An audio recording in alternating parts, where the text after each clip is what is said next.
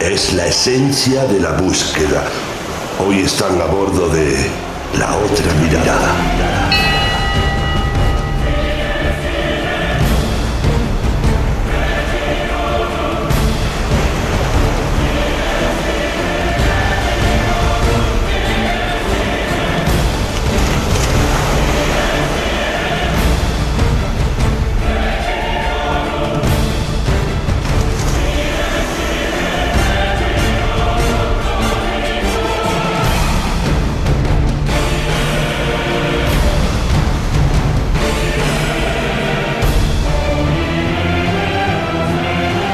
Esta es la noche del misterio. Es la hora de la radio. Escuchas la otra mirada.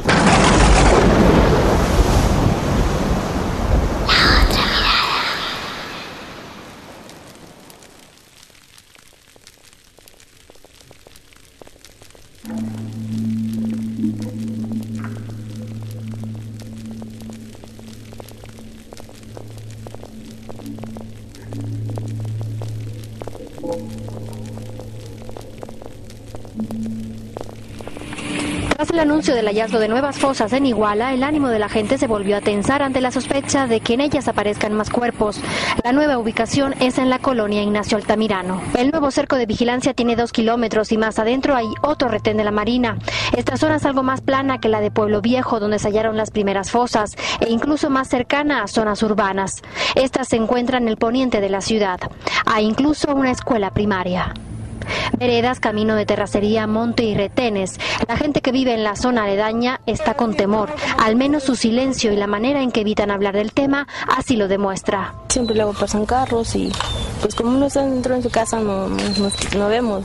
Zona de sembradío también, las familias conviven con los policías y asumen eso como una normalidad. Yo como que no salgo, nomás oigo. Dicen pues, pero yo no. Yo no sé nada.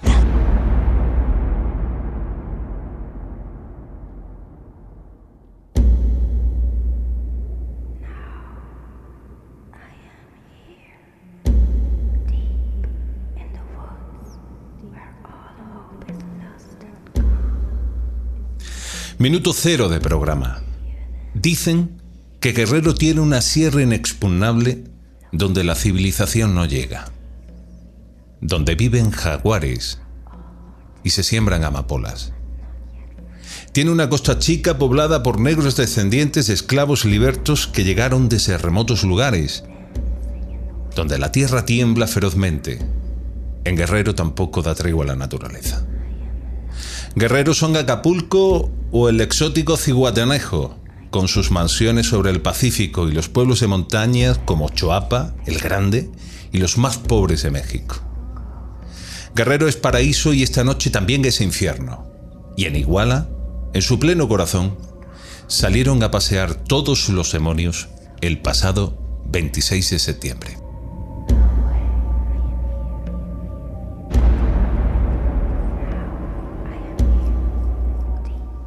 Amigos, la noche siempre recelosa de sus secretos. Mientras el cerro de naturaleza agreste se hace prácticamente impracticable, una espesa vegetación cierra los caminos que hoy, hoy son la puerta de un infierno. Aquella noche del pasado 26 de septiembre, la tierra se bebió literalmente la sangre de los inocentes. Como lo hacía milenios antes en otros rituales centroamericanos, en otras culturas, ¿verdad? No menos sedientas de odio. Y no deja de ser curioso como es la llamada Tierra Caliente, donde todo ocurrió y donde las heridas jamás cicatrizan. Uno piensa en una instantánea que torna en blanco y negro. Una anciana escucha los ecos de las voces que piden clemencia por sus vidas, mientras poco a poco cierra las cortinas y apaga la luz por miedo. Aquellos gritos vienen desde allí, desde esa frondosidad. Sus lágrimas serán mudas por siempre por miedo, siempre por miedo. Para aquellos 28 cuerpos no habrá misericordia. Serán quemados vivos atrozmente y mutilados para después ser enterrados como bestias, animales apilados en unas fosas que hoy son, sin duda, el horror y la vergüenza de este mundo. Esto que os cuento es la crónica goyesca de aquellos demonios que salieron a la caza aquella noche, los cuales saciaron su sed con la vida de los más inocentes. Esta noche, marineros, serán ángeles y demonios los que libren el sentir de este programa. Pienso que esa misma batalla que se lleva librando quizás antes de que el hombre fuera hombre, mucho antes el propio tiempo. Guerrero ahora solo ha sido el escenario, el lugar del horror.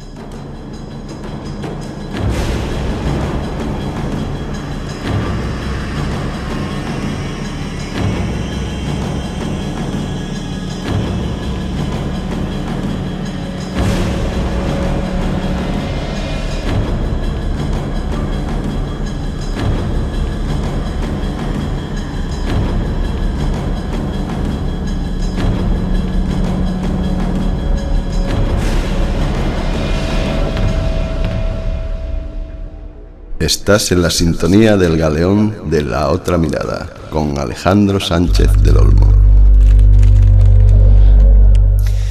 Y en la penumbra de este estudio esta noche os digo en complicidad que siento que no hay nada nuevo bajo el sol y que por mucho que uno crea que ha superado las lindes emocionales frente a algo así, te das cuenta que aún se te estremece el alma abordando historias como esta noche lo hacemos.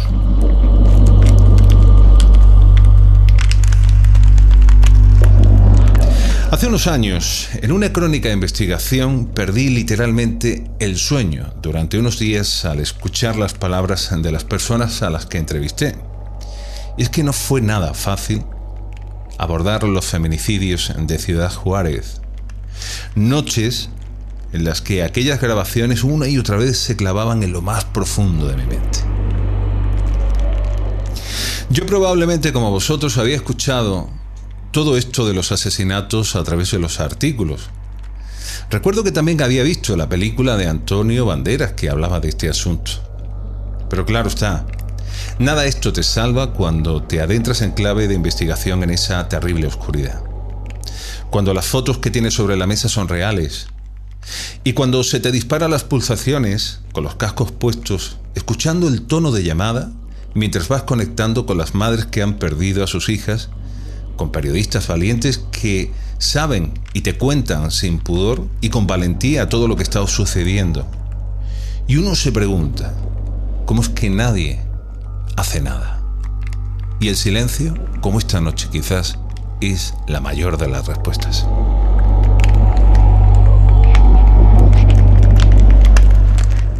De nuevo un macabro escenario en forma de fosa en mitad del desierto un cuerpo semienterrado y por supuesto la impunidad que hace vomitar a este mundo de vergüenza ante lo que todo el mundo conoce y lo que todo el mundo calla.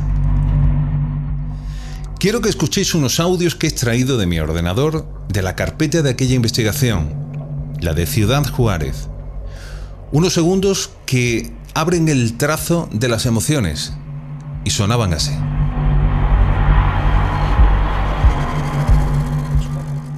Mira, desde 1993, un grupo de organizaciones de la sociedad civil eh, empezó a detectar que estaban ocurriendo eh, o que habían aumentado los homicidios de mujeres, pero que tenían una situaciones específicas.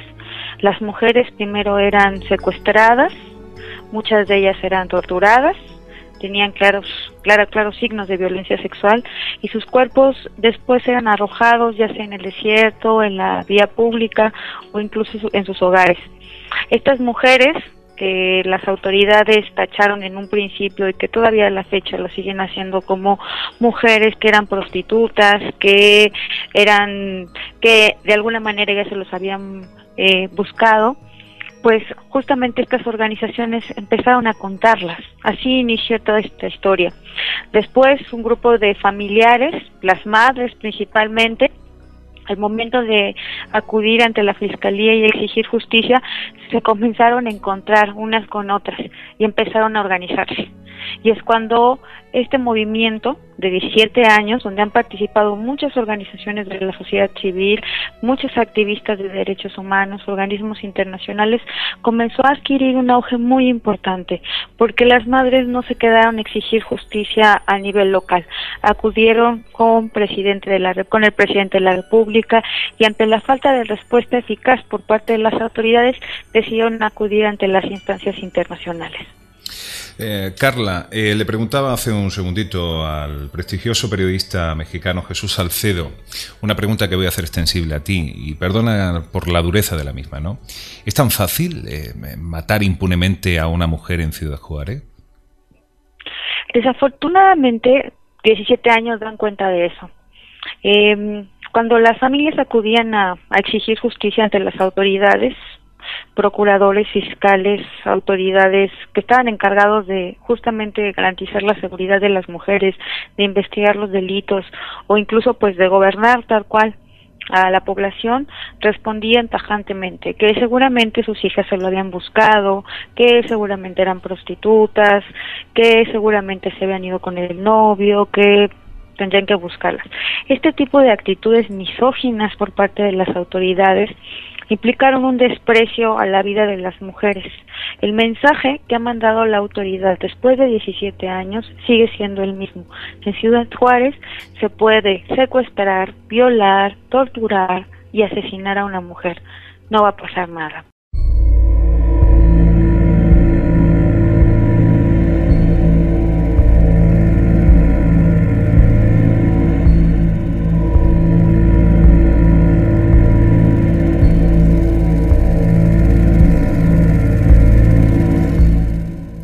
Y es que yo, a este lado del micrófono, debo de deciros que es la crónica de la realidad por dura que sea. Mirad, yo no pretendo demonizar a un país que merece todos mis respetos, y lo digo bajo la confianza plena y clara de que hay mucho más bien que mal. Pero es que el lado oscuro de este mundo sabe firmar muy bien su trabajo. Esta noche comienzo este programa haciendo crónica de lo que está sucediendo ahora a personas como tú y yo, es que es así de sencillo. La clave es solo cuestión de lugar. Como ser niño en Sierra Leona frente al ébola, o ser joven y estudiante en Iguala, en Guerrero, que por desgracia hoy es sinónimo de muerte. Esta noche en este programa, haciendo como siempre un tremendo esfuerzo, vamos a contactar con México. Vamos a tener en unos minutos y a tiempo real la crónica de manos del gran periodista y amigo personal de investigación Jorge Tenorio. Vamos a intentar saber más sobre lo que está ocurriendo en torno a esta oscura historia. Pero será un largo viaje en el que esta noche también vamos a compartir con vosotros mucho contenido. Estará con nosotros el catedrático Juan Antonio Granados, el cual nos llevará de su mano a la misión, el tiempo de reducciones jesuíticas para escuchar junto a las cataratas de Iguazú, el canto de un niño guaraní, el ocaso de una civilización. Esta noche también viviremos una gran aventura ascendiendo al Gran 8000 Manga Parbat, situado precisamente en la cordillera del Himalaya, en una historia que vamos a contar cargada de tensión y muerte. Esta noche nos las contará de viva voz uno de sus grandes protagonistas, el gran alpinista español Eduard Salén. Y quedáis advertidos, sobre todo los más sensibles, porque esta noche hago una crónica personal sobre el misterio abordando a Annabel, aquella muñeca que decían estar poseída por un espíritu. Tenemos mucho por compartir contigo esta noche. Está todo preparado ya en este estudio de radio donde tú sin duda eres el protagonista. Mi nombre es Alejandro Sánchez. Zarpamos. Esto es La Otra Mirada.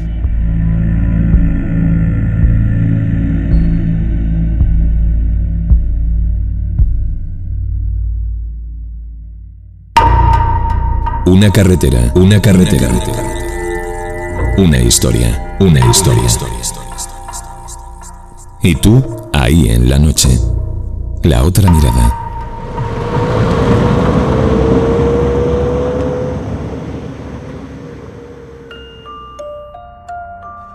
Los viejos marineros sabemos que hay un galeón que surca las ondas de la radio en la noche. Este es el momento en el que las historias cobran vida propia. donde buscamos respuestas más allá de limitaciones y prejuicios. Pero ese es el alma de este galeón. ¿Y tú? ¿Embarcas?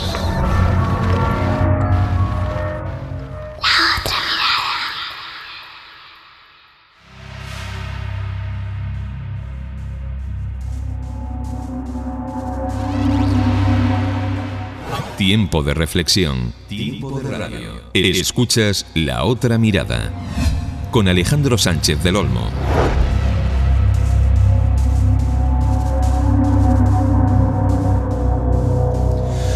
Bueno, pues amigos, comenzamos esta noche de una manera muy intensa, muy especial y como siempre, mucho trabajo detrás de la noticia, detrás de la historia que esta noche queremos poner eh, en escena. Intentamos hacer un gran puente para conectar con alguien a quien yo personalmente admiro eh, profundamente y profesionalmente. Él es el gran periodista Jorge Tenorio, el cual desde la Ciudad de México esta noche pasó a saludar. Querido amigo Jorge Tenorio, buenas noches desde España. Eh, bien ha llegado una noche más a la otra mirada. Alejandro, ¿qué tal? Muy buenas noches y buenas noches a todo el auditorio de la otra mirada que, como te decía, este, los extraño, extraño mucho el programa y extraño al auditorio. Jorge, una de uno de los grandes placeres, ¿no? Ya lo decíamos preparando precisamente, hablando días pasados en conversación telefónica, la suerte que uno eh, tiene, ¿no? Cuando este oficio al final deja el rédito de, tener la sensación ¿no? de, compartir mucho y bueno con buenos amigos repartidos por todo el mundo. Querido Jorge, yo siempre digo lo mismo, soy un gran enamorado de tu país, pero al mismo tiempo y sin ánimo de estigmatizarlo, estamos profundamente horrorizados. ¿no? De la misma manera que ya en su momento eh, Ciudad Juárez eh, copó nuestra atención y nos dejó horrorizados, en esta ocasión, después de ese 26 de septiembre y esos 43 eh, estudiantes desaparecidos de, de la faz de la Tierra, eh, Jorge, ¿cómo hacer la crónica de lo que está sucediendo en, en Guerrero y cómo contarlo al mundo?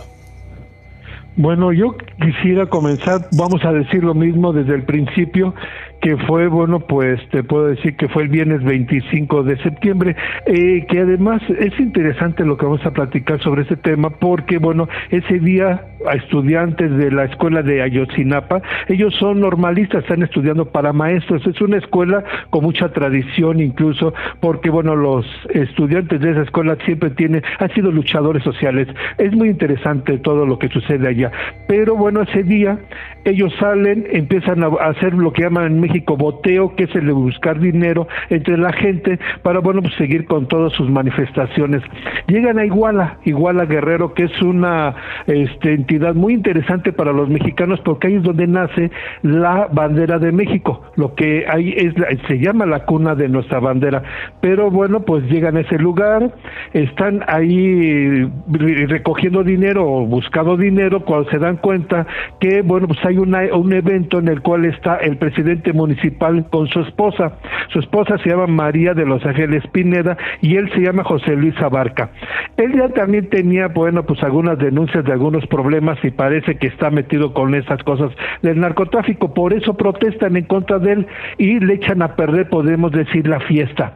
Posteriormente ellos se alejan y se van a tomar autobuses. Eh, también hay una costumbre en México de los estudiantes que es el de apoderarse de los camiones, tanto locales, estatales como los de carretera. Siempre lo hacen, pero es ya, te puedo decir que son 50 años de actitudes, de actividades a los que estamos acostumbrados.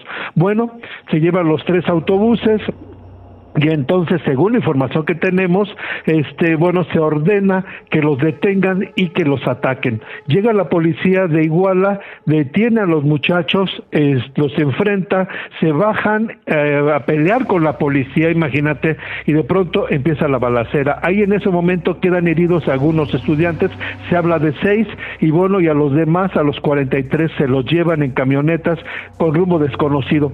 Aquí hay algo bien interesante que también hay que destacar que los medios han, olvidado. De esas seis personas que murieron, que pidió que eran heridos y luego mueren, uno de ellos, bueno, pues es desollado en vivo, todavía antes de morir desollado en vivo, y después, más tarde, lo avientan su cadáver y también, bueno, le sacaron los ojos. Yo no sé qué está sucediendo. Después nos estaban comentando que estos policías habían dejado o entregado a los estudiantes a una agrupación que se llama Guerreros Unidos. Es una agrupación muy fuerte, delictiva, que marca, bueno, todo lo que podemos llamar lo que es desde el narcotráfico hasta, podríamos decir, delitos muy fuertes, Alejandro. Eso lo llamo yo una auténtica crónica del horror. Antes tú has hecho mención, llega la policía municipal, tenemos información de que aparece también una unidad del ejército y junto con ello a unos miembros que ya producen pánico, ¿no? Los guerreros eh, unidos. Eh, Jorge, especialmente, ¿no? ¿Cómo se ensaña, ¿no? ¿Cómo, ¿Cómo, empiezan a terminar con la vida de unos estudiantes que en principio no tenían, eh, no, no, había ganas de ningún problema, incluso de desollar en vida a uno, sacarle los ojos, una auténtica carnicería. estas palabras, ¿cómo suenan, ¿no? En la actualidad de México del día a día. Hay una impunidad. Eh, ¿Cómo puede vivir la familia, el, digamos, el pueblo en general, a sabienda que eso está ocurriendo precisamente al día de hoy en una de sus calles? Mira, Alejandro, yo quiero comentarte que, bueno, pues estuve también en Guerrero visitando ese lugar y también, pues, cómo están sucediendo las cosas. Y hay algo que te duele, vamos a llamar a nosotros como mexicanos, y es de que esta gente, tanto, vamos a decir, los narcotraficantes, la impunidad que existe, hay un tanto nerviosismo que está cayendo el turismo. Eh, había gente que se dedica al turismo que a veces hasta por un peso, dos pesos te está vendiendo un producto porque tiene que sobrevivir. Yo creo que no nos estamos dando cuenta del daño que le podemos hacer a una región. Aquí, como yo te comentaba, bueno, pues el alcalde José Luis Abarca se hablaba de que era una persona vinculada con el narcotráfico, se, también se dice que es una persona muy vengativa, actualmente no se encuentra, no está localizado, ni tampoco su esposa, ni también su, tampoco su jefe de seguridad. También tengo información, Alejandro, de que el presidente de la República eh, ordenó que se atendiera este tema. Desde el principio que se enteró de que había desaparecido esos estudiantes, hablaron con el, con el gobernador de la entidad y le dijeron, detén al al alcalde, detén a la esposa y también tienes que tener detenido al jefe de seguridad. Según lo que tengo de información, él dijo que ya estaba todo resuelto, que no había problema. Al otro día no se sabe dónde están los pues este ni el alcalde ni la esposa ni el jefe de seguridad lo que indica que bueno pues está pasando algo abajo de las aguas está sucediendo también de que bueno pues están habiendo pues la gente se está aprovechando, hay grupos que están aprovechando políticamente este asunto y bueno, pues yo no sé hasta dónde va a aguantar la liga, todos, todos, buenos y malos, están jalando la liga, Alejandro. Eh, podemos decir que ahora mismo, ¿no? Tú estando en, eh, habiendo visitado en estos últimos días Guerrero, ¿la palabra miedo flota en el ambiente, eh, Jorge? Exactamente, fíjate que estamos cuando estaba regresando de Acapulco hacia este hacia la Ciudad de México pasamos por Chilpancingo, que es la zona que es este que ahorita en estos momentos es candente y nos habían dicho tengan cuidado porque está tomada las casetas, están tomadas las casetas. Eh, checamos y habían dicho que no, íbamos en carretera, de pronto ya en la, en la caseta de Chilpancingo, este, vimos que baja un poco la, el tráfico, bueno, que se, alenta el tráfico y de pronto vemos gente encapuchada. Esa gente encapuchada, pues primero nos pone nerviosos, ¿verdad? Y nos empieza a decir, pasen, pasen, pasen. Al final pasamos sin tener que pagar nada. Ellos se, eh, se, eh, se adueñan de las casetas y no pasa nada. Después nos dijeron, sí, pero a veces también ellos secuestran los camiones. Y eso que hablas del nerviosismo y eso que hablas de la desconfianza sucedió ese mismo día, no nos sucedió a nosotros, pero le sucedió a unos estudiantes también de la Ciudad de México que venían acompañados por otros dos estudiantes franceses. Sucede que ellos también iban por esa carretera, les hacen los detienen o les marcan el alto unos policías ministeriales, ellos espantan a los estudiantes que iban en una camioneta y huyen los alcanzan, les disparan y queda herido uno de los estudiantes de origen francés. Cuando se habla de todo ese tipo de violencia, llegan otros policías, vamos a llamarles los federales, y detienen toda la situación, se ocupan de esto que está sucediendo, se dan cuenta o se percatan que los estudiantes son inocentes, detienen a los policías y preguntan, ¿por qué no, no se detuvieron los estudiantes? Y dicen, no, son policías, tenemos miedo. Y los policías dicen, ¿y ustedes por qué este, dispararon? Es que teníamos miedo, parece que eran secuestradores y, y no confiamos en estos jóvenes. O sea, en estos momentos la desconfianza, Alejandro, es de uno y de otro lado. No podemos saber si el policía es tu amigo o no tu amigo, si el ciudadano que camina es tu amigo o no es tu amigo. Me cuesta trabajo entender tus palabras, querido amigo. Yo quiero recordarle a los oyentes que esta noche la otra mirada, en un ejercicio de esfuerzo, está atendiendo comunicación directa con la Ciudad de México. Allí se encuentra nuestro buen amigo y compañero periodista Jorge Tenorio. Él, como nadie, sabe esta noche hacer crónica y dibujar ese trozo de la realidad que nos llega muchas veces difuminado ¿no? a la vieja Europa sobre lo que está ocurriendo en, bueno, en todo el país.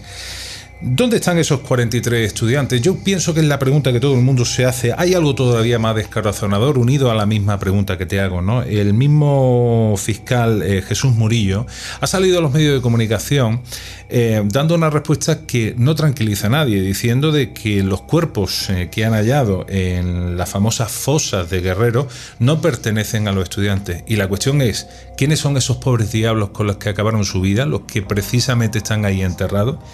¿Y qué ha podido ser? ¿Y dónde está? ¿Quién tiene la llave para saber dónde han podido y de qué manera están esos 43 eh, estudiantes?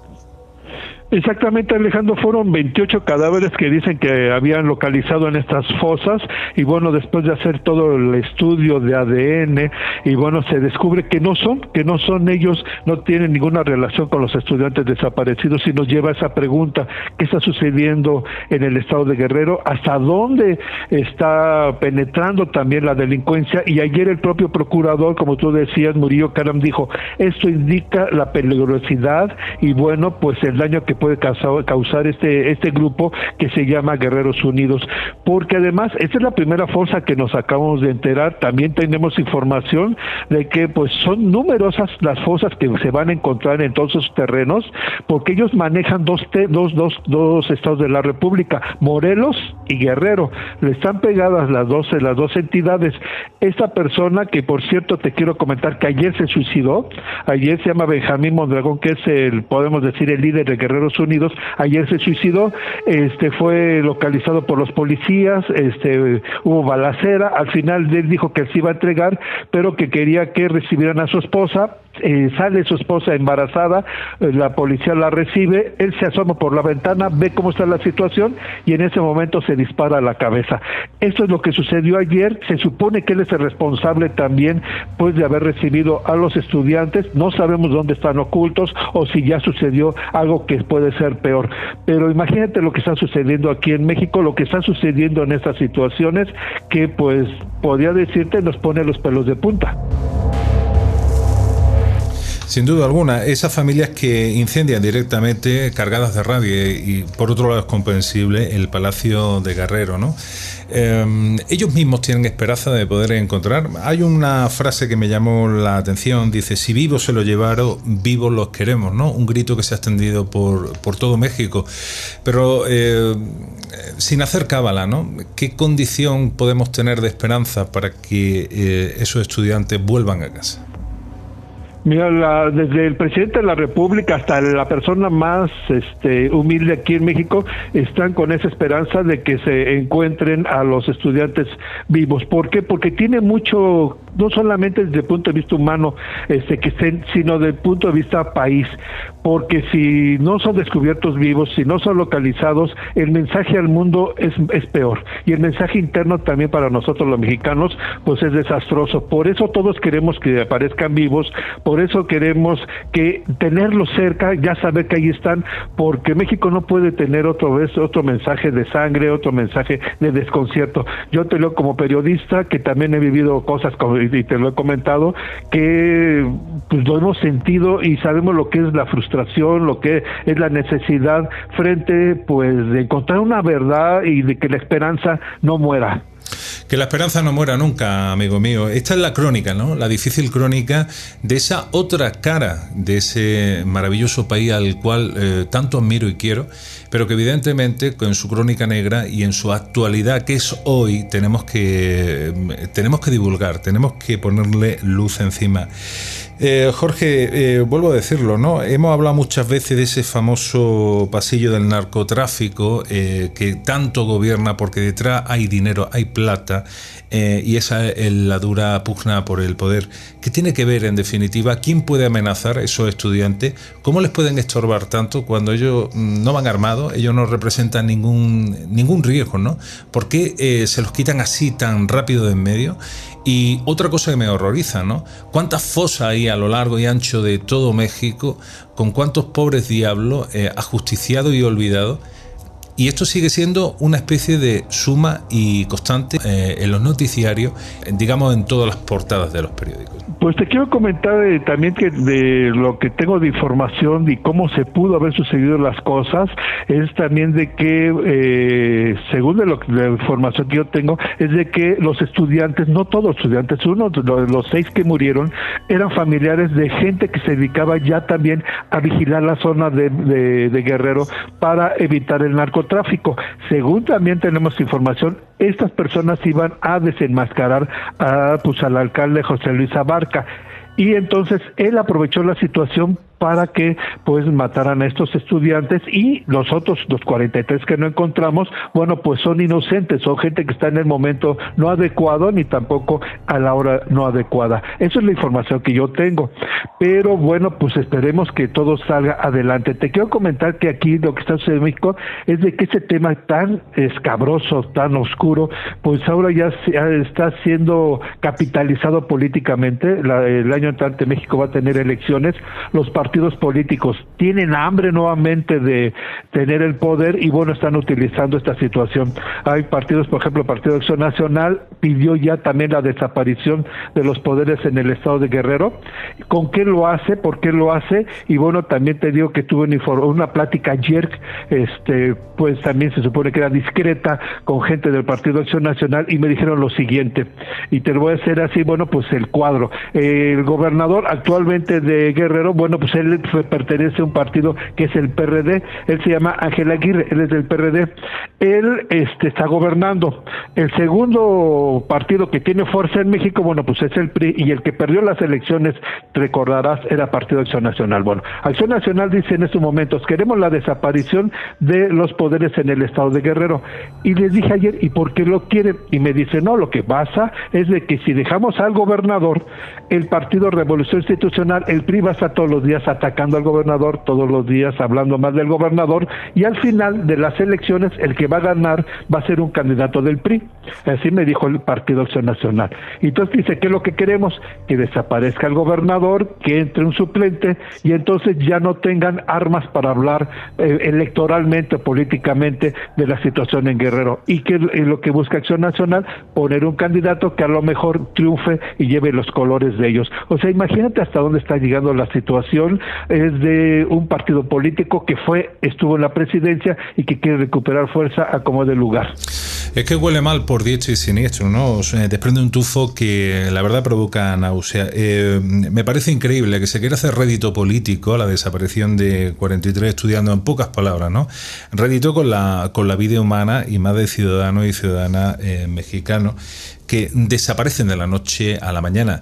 Eh, mm, siempre lo diré, ¿no? No puede haber cansancio, no puede haber un acostumbramiento a, esto, porque yo recuerdo la primera vez que yo entrevisté a las madres por el derecho de su hija regreso a casa, ¿no? En, Ciudad Juárez, que dibuja toda esa realidad, y sin embargo ahora mismo, eh, más al sur, hay otras familias que están buscando también a, a, sus familiares y que se quiera politizar todo el término. Eh, es muy triste. Mira, eh, Jorge, una última, una última pregunta. Mira, me llamó la atención haciendo un poco el perfil, ¿no? Salió una, en uno de los barrios de Iguala en Guerrero, y había bueno, pues una gente en la calle. Había una señora mayor eh, que le preguntaban, señora, ¿usted ha visto algo? Y dice, no, bueno, sí, yo ayer escuché pasar los camiones eh, por la noche, pero, pero mire, yo no sé nada, yo no sé nada. ¿Cómo, de, ¿Cómo iguala, no? ¿Cómo son la gente de allí para hacernos un poco, ¿no? A la idea de cómo el escenario donde se está produciendo, bueno, pues esta auténtica noche del terror. Mira, yo, eh, yo te comento que este, esa, esas zonas y algunas otras parecidas, bueno, pues ya están acostumbradas, no porque ellos quieran, pero están acostumbradas a vivir cerca de los delincuentes. ¿Por qué? Porque ya esas mafias, esos delincuentes se meten en todo. Por ejemplo, te cobran, si tú eres vendedor en la calle, te cobran el pedacito de, de banqueta. Si tú eres vendedor normal o eres un comerciante común y corriente, también te están pidiendo dinero. Si no, hay secuestros. Si no, también este en todo se están metiendo. Y la gente ya vive acostumbrada de esa manera se protegen, dicen que no conocen. Tú recordarás otros otros otros temas que hablamos, por ejemplo, también hablamos de Michoacán cuando decían, oye, ¿dónde están los cadáveres? ¿Y dónde está esta gente? ¿Y dónde están los delincuentes? Y la gente decía, no sé, no sé. Igual está sucediendo aquí en Iguala y en todas esas zonas del Estado Guerrero. La gente no quiere saber nada, no quiere decir nada. Y esto me lleva a otro de los temas que también te quería comentar. Eh, bien interesante que ya sabemos, ya nos dimos cuenta en realidad de que los delincuentes fueron policías y narcotraficantes. Esto es este grupo que se llama Guerreros Unidos. Pero la protesta de la sociedad es en contra de, su gobierno, en contra del gobierno estatal, del municipal y del federal. Le están diciendo a, los gobiernos, regresa a los vivos, regresa a los vivos. Vivos se fueron, vivos los queremos. Bueno, ese grito se lo están haciendo a los gobiernos, no se lo están pidiendo al narcotraficante. Eso es lo más extraño. ¿Por qué no le dicen al narcotraficante, tú lo tienes, regrésamelos? Algo está sucediendo en ese, en ese tema, Alejandro, que creo que hay que analizar con más detenimiento. Pues vamos a estar muy expectantes, querido Jorge. Eh, ojalá eh, sean ellos mismos los que al final eh, se den cuenta de que no hay salida frente a la muerte y más con la muerte de gente inocente eh, esa realidad de tu país tiene que cambiar sí o sí, eh, porque mm, si no, mm, está abocado un poco a la propia eh, destrucción. Yo me gustaría, Jorge, que me llamases muy pronto y que yo recibiera inmediatamente noticias tuyas diciendo de que esos 43 estudiantes han aparecido, de que están de vuelta con sus familiares, de que de alguna manera cabe un rango de esperanza dentro de esta oscura noche, de que se aclare evidentemente de quién son esos 28 cuerpos que han aparecido en la fosa, que son personas en definitiva, y que aparecen y que no nos tranquiliza el que nos digan, oye, mira, tranquilos que no son ellos, pero ¿quién son ellos? ¿no? Y, Jorge, eh, siempre te digo lo mismo, eh, yo quiero hablar de tu país eh, porque tiene muchas bondades, pero por desgracia, ¿no? la actualidad nos marca este tiempo y ritmo. quiero hablar de cosas buenas, quiero cambiar el diálogo, pero sé que tiene que pasar tiempo y muchas cosas tienen que cambiar. Gracias, amigo mío, por esta complicidad con la otra mirada. Gracias por hacernos esa radiografía a tiempo real como nadie de lo que está sucediendo y por ser valiente, como siempre te digo, por decir con, entereza, con entereza y con profesionalidad eh, tu propio pensamiento y tu práctica crítica de, de tu país natal. Jorge, un fuerte abrazo, amigo mío. Gracias Alejandro y bueno, yo espero sí hablarte por teléfono y decirte ya aparecieron, están aquí y bueno, que todo ya regresó a la normalidad. Estaremos pendientes Alejandro, bueno, para todo el equipo y para todo, bueno, pues el programa de radio. Estaremos ahí con la otra mirada.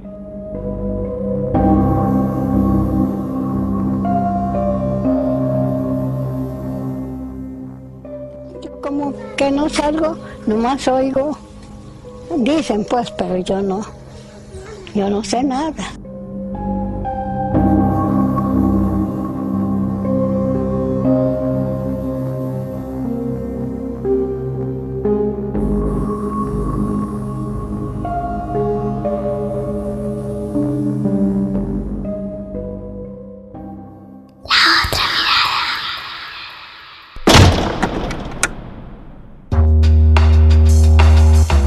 Recuerda, todos los programas de La Otra Mirada están alojados en iVox, el portal de audio kiosco en Internet con acceso libre y gratuito.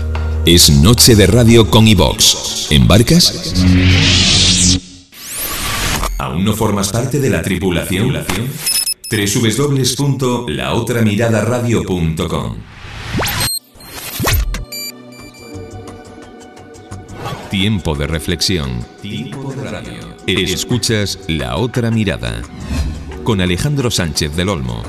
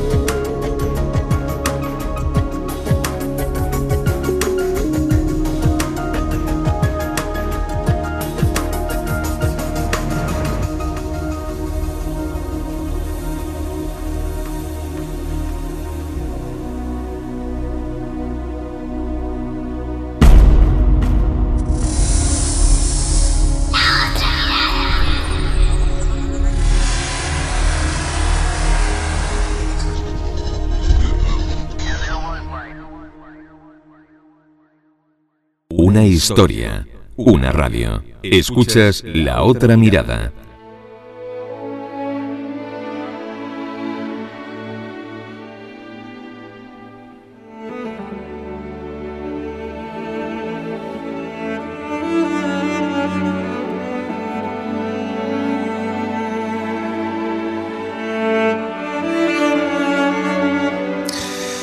Bueno, pues amigos, continuamos esta noche a bordo de este viejo y hermoso galeón de las ondas de la radio. Ya os lo dije, esta noche iba a ser un largo camino entre demonios y propios ángeles. La historia que vamos a contar a continuación nos coloca directamente, quizás desde principios del siglo XVII hasta mediados del XVIII. Una historia que se sintetiza a través de las músicas que estamos escuchando ahora mismo la música de la película La Misión. Han pasado ya 28 años desde que viésemos aquel estreno en 1986 y ese mundo eh, especial que nos dibujaba tanto Jeremy Irons como el propio Robert De Niro. Esta noche tenemos que saber un poquito más de cómo fue todo aquel universo, cuáles fueron sus luces y sus propias sombras. Y qué mejor que contar esta historia que un gran enamorado de la propia historia. Me estoy refiriendo al catedrático en historia, escritor y buen amigo de este programa, Juan Antonio Granados Laureda. Querido Juan Antonio, buenas noches amigo y bienvenido a La Otra Mirada. Muy buenas noches, Alejandro, encantado de estar con vosotros. Esta noche vamos a hacer un largo periplo precisamente de, tu mano, aquel mundo de los músicos, de las eh, voces angelicales, de aquellas reducciones de aquel momento. Pero Juan, la primera impronta que te quiero pedir esta noche es em, cuando tú viste la película La Misión, como acabamos de decir hace ya 28 años, bueno, ¿qué mundos te dibujaron con la experiencia y la sabiduría del propio paño de la historia? ¿Está bien reflejada? Pues mira, hombre, yo creo que La Misión es una película excelente y plásticamente impecable, ¿no? Eh, y refleja bastante bien la historia. Lo que pasa es que uno si repara en los detalles, que los historiadores tenemos esa manía, pues eh, la verdad es que la misión en sí, la misión que representaban ahí, era una misión bastante más cutre de lo que eran las, por hablar así, ¿no? que, lo que eran las verdaderas misiones del Paraguay, porque las iglesias eran auténticas catedrales. Es em, realmente, la catedral, por ejemplo, la iglesia San Miguel de Misiones es extraordinaria todavía hoy en, gran parte en pie, ¿no? Y llama mucho la atención que lo que allí había era un verdadero imperio, ¿no? Una teocracia realmente, ¿no? En lo que la película desdibuja un poco es ese aspecto casi selvático, parece la cabaña de Tarzán aquello, cuando en realidad había una, una estructura de un airosísimo barroco eh, eclesial ahí, ¿no? Y es la, la, gran, eh, digamos, el, gran eh, fallo que se puede encontrar, porque por lo demás, como sabes, la, la historia está bastante bien reflejada y la interpretación y la música es extraordinaria, ¿no? profesor, ¿cuándo tendríamos que entender el nacimiento de las llamadas reducciones jesuíticas. Eh, ¿Cómo fue ese universo? ¿Con qué propósito nacen? ¿Y cómo, se, van, cómo se van desplegando? Esto es realmente interesante porque, como sabes, la América hispánica, aún a pesar de las bonancibles leyes de Indias, ¿no? que trataban de considerar al indígena como un eh, súbdito del rey, no como un esclavo, ni como una raza inferior o cosas por el estilo, ¿no? Pero claro, de la, de la práctica, de la teoría a la práctica había una enorme distancia, ¿no? De hecho, bueno, pues la figura, digamos, eh, de gestión de, los indígenas en toda la América eh, perteneciente a la monarquía hispánica era la encomienda, como sabes muy bien, es decir, que a cambio de una cierta evangelización y de eh, unas una pequeña catequesis sobre costumbres se le permitía al encomendero de origen hispano o criollo, ¿no? pues eh, utilizar a los indios casi prácticamente reducidos a la esclavitud. ¿no? Entonces, como sabes muy bien, hay una larga tradición de pensamiento utópico eh, en Europa. Eh, tenemos en cuenta que, la utopía de Thomas More escribe en 1518, ¿no?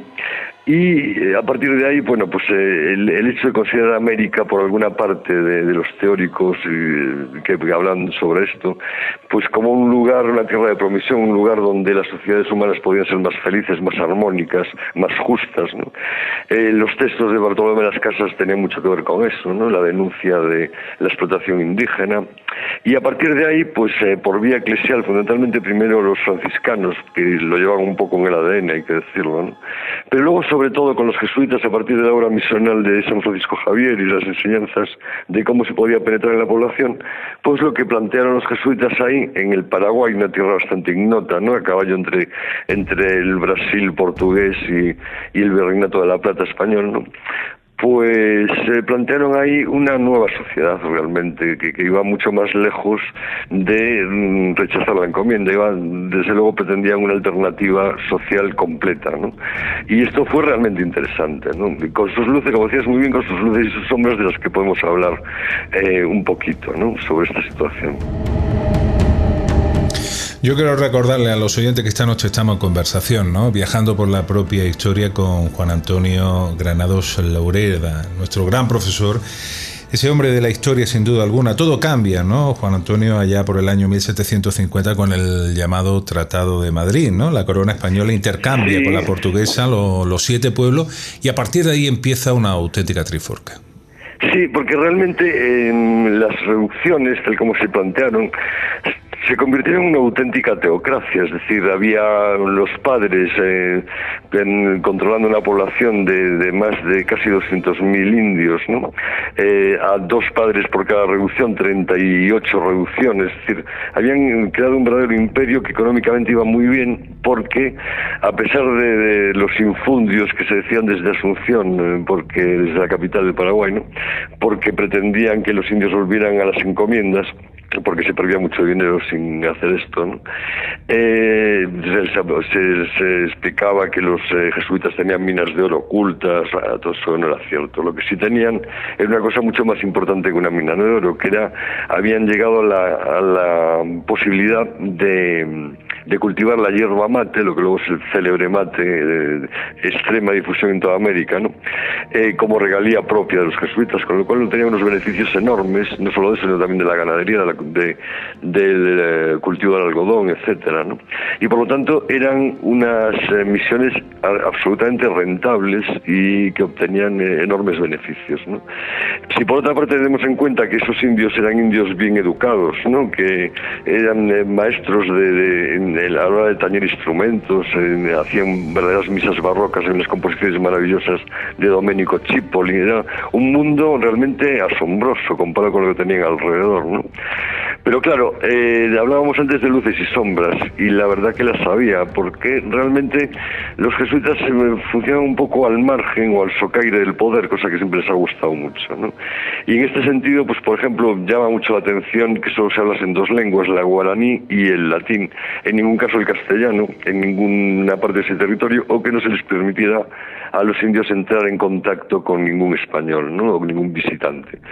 ¿Eso qué quiere decir? Bueno, pues quiere decir que de alguna manera había ahí lo que Augusto Roa Bastos, eh, paraguayo de pro, por cierto, pues había definido como el disimulado cautiverio. Es decir, estas vidas utópicas eh, que a veces también tienen la, mm, la contrapartida de convertir a esos indios supuestamente felices en menores de edad permanente, es decir, personas absolutamente tuteladas bajo los designios de, la compañía en ese momento.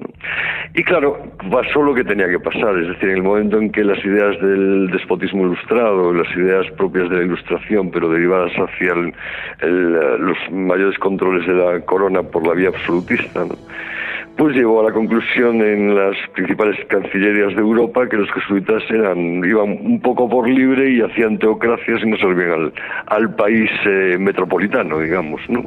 Esto se conoce muy bien. Y en ese momento, pues, eh, aprovechando el tratado entre Portugal y España, por el cual eh, cambiaban la colonia de Sacramento de manos, la colonia de Sacramento, vos sabes muy bien, está enfrente de Buenos Aires, ¿no? y, y era una colonia que en principio había sido española, luego portuguesa, y ahora pretendían que volviera a ser española. A cambio, se les cedía a los portugueses lo que siempre habían querido, una buena parte de las revoluciones jesuíticas, los siete pueblos que estaban en torno al sur del río Paraná, ¿no? muy cerca del Iguazú, lo que refleja la película precisamente. Y a partir de ahí hay que tener en cuenta que los, eh, como siempre se habían defendido los jesuitas de los ataques de los bandeirantes o mamelucos eh, brasileños que se dedicaban más que nada a capturar indios para esclavizarlos, pues tenían un ejército muy bien organizado, un ejército guaraní perfectamente al estilo occidental y perfectamente organizado. Y hasta tenían, que eran capaces de fabricar cañones con maderas duras de estas selváticas, ¿no? Y de hecho se defendieron muy bien tanto contra portugueses como contra españoles. Al final perdieron y fueron desplazados en torno a 1756 y se acabó la aventura eh, maravillosa de las revoluciones jesuíticas, pero ahí quedó para la historia, ¿no? Y de hecho, bueno, pues cualquiera que se dé una vuelta por esas tierras ve lo que los jesuitas habían hecho allí, es decir, eh, iglesias inmensas, eh, ciudades con planos reticulares ortogonales, bueno, un mundo selvático y presuntamente feliz, aunque algunos podemos suponer que no era tanto. ¿no? Juan Antonio, también hay voces que dicen que de alguna manera, con las mejores intenciones, así se, se, escribe la historia, ¿no? Se tropieza la historia. Aquellas reducciones fueron una especie de, de, implante mediático a ciertas culturas que ya estaban establecidas allí durante milenios, ¿no? Fue una especie de extinción eh, para ellos mismos.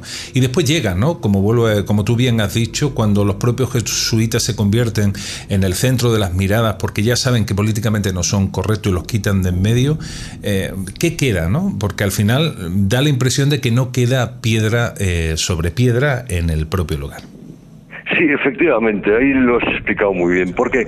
Porque realmente es lo que, lo que hicieron ahí los jesuitas, antropológicamente se debería llamar una inculturación o una aculturación en todo caso, ¿no? Es decir, eh, una forma de sobreescribir la cultura propia de los pueblos eh, allí establecidos, los guaraníes en este caso, y eh, implantar digamos que otra forma seria de hacerlo. Bueno, esto no es nada diferente a lo que hacían los encomenderos. Lo que pasa es que los encomenderos hacían de una forma extremadamente grosera y zafia, que era simplemente reduciéndolos a esclavitud del trabajo forzado. ¿no? Aquí era una cosa mucho más sutil. Se enseñaba latín, se enseñaba a leer el guaraní, que era una lengua ágrafa, pero que el padre Ruiz Montoya llegó a hacer catecismos y sermones escritos en esa lengua, consiguió transcribirla. ¿no?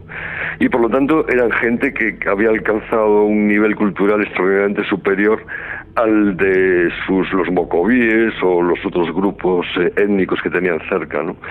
Ahora bien, ¿a cambio de qué? Pues a cambio de lo que diría nuestro viejo y querido amigo Spinoza, a cambio de la libertad, evidentemente, ¿no? Un alto precio.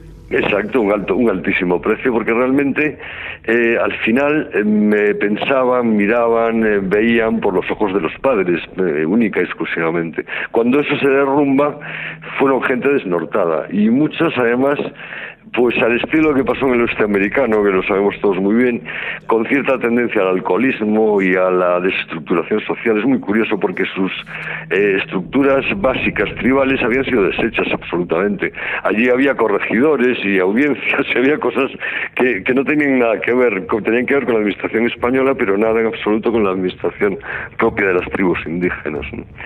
Y claro, es el peso que se paga por, por este tipo de experimentos. Los jesuitas se llaman el sagrado experimento, precisamente. Y eso es lo que era, un experimento social. Y tal vez yo me atrevería a decir que de las eh, pocas veces que experimentos de carácter utópico se llevaron a la práctica, ¿no? No sé, estoy pensando en los falasterios, en los familisterios, en Owen, en toda esta gente, ¿no? Realmente, dentro de las experiencias utópicas fue la más larga en el tiempo y tal vez la más exitosa, sin duda alguna. Y a veces se habla poco de esto, ¿no? Juan Antonio, al escuchar tus palabras, yo de forma romántica quiero imaginar em, la voz de un niño, la voz angelical de un niño justo a pie de río, más allá, mucho más allá, las cataratas de Iguazú, las que antes hacíamos mención precisamente, en un momento donde la historia se estaba escribiendo pulso a pulso con todo un englomerado de momentos tremendamente eh, difíciles. En esta historia eh, que me estás contando, eh, Juan, hay nombres propios significativos, por decirlo de alguna manera, ¿Y cuál sería el momento donde ellos fueron más aplastados? Tipo la misión, la que la película precisamente a la que hacíamos mención. Sí, bueno, pues mira, realmente Ahí los personajes eh, más clave por la parte española fueron eh, Carvajal en España y el Marqués de Pombal en Portugal, que eran los, un poco los artífices de todo aquello, aunque mandaron a Andonegui, por ejemplo, Andoanegui, perdón, como general al mando de la lucha contra las tropas, o al Marqués de Bobadela en el caso de en el caso de mm, Portugal, y también Gómez Freire de Andrade. Bueno, había una serie de, de generales dedicados a acabar con aquello. Y por el lado indígena es muy curioso porque realmente la guerra la dijeron dos caciques que eran Sepe Tirayú y Nicolás Niangiru, que es muy difícil de pronunciar. De ahí la idea de que los guaraníes tenían un supuesto rey Nicolás I, que era quien los guiaba. Siempre se sospechó que aunque los jesuitas, eh, tales como el padre Cardiel, que fue una, crónica maravillosa de las, de, las misiones del Paraguay, eh, que fue el cura, digamos, más visible en ese proceso, ¿no? Pues eh, se podía sospechar que algo habían ayudado a, a los indios a, a y a Ñanguyu, pero realmente no está probado, porque sabían que se les había formado, pero no se pudo probar nunca que concurrieran con ellos en la guerra, ¿no? Y desde luego el enemigo más acérrimo que tuvieron siempre en lo ideológico fue un tipo que conocemos muy bien, era Voltaire, que detestaba absolutamente ese modo de hacer de los jesuitas y así lo, lo, escribió en varias obras, fundamentalmente en el Cándido, ¿no? que va de visita al Paraguay y dice aquí todos de los curas y los indios no tienen nada y bueno, este tipo de cosas. ¿no?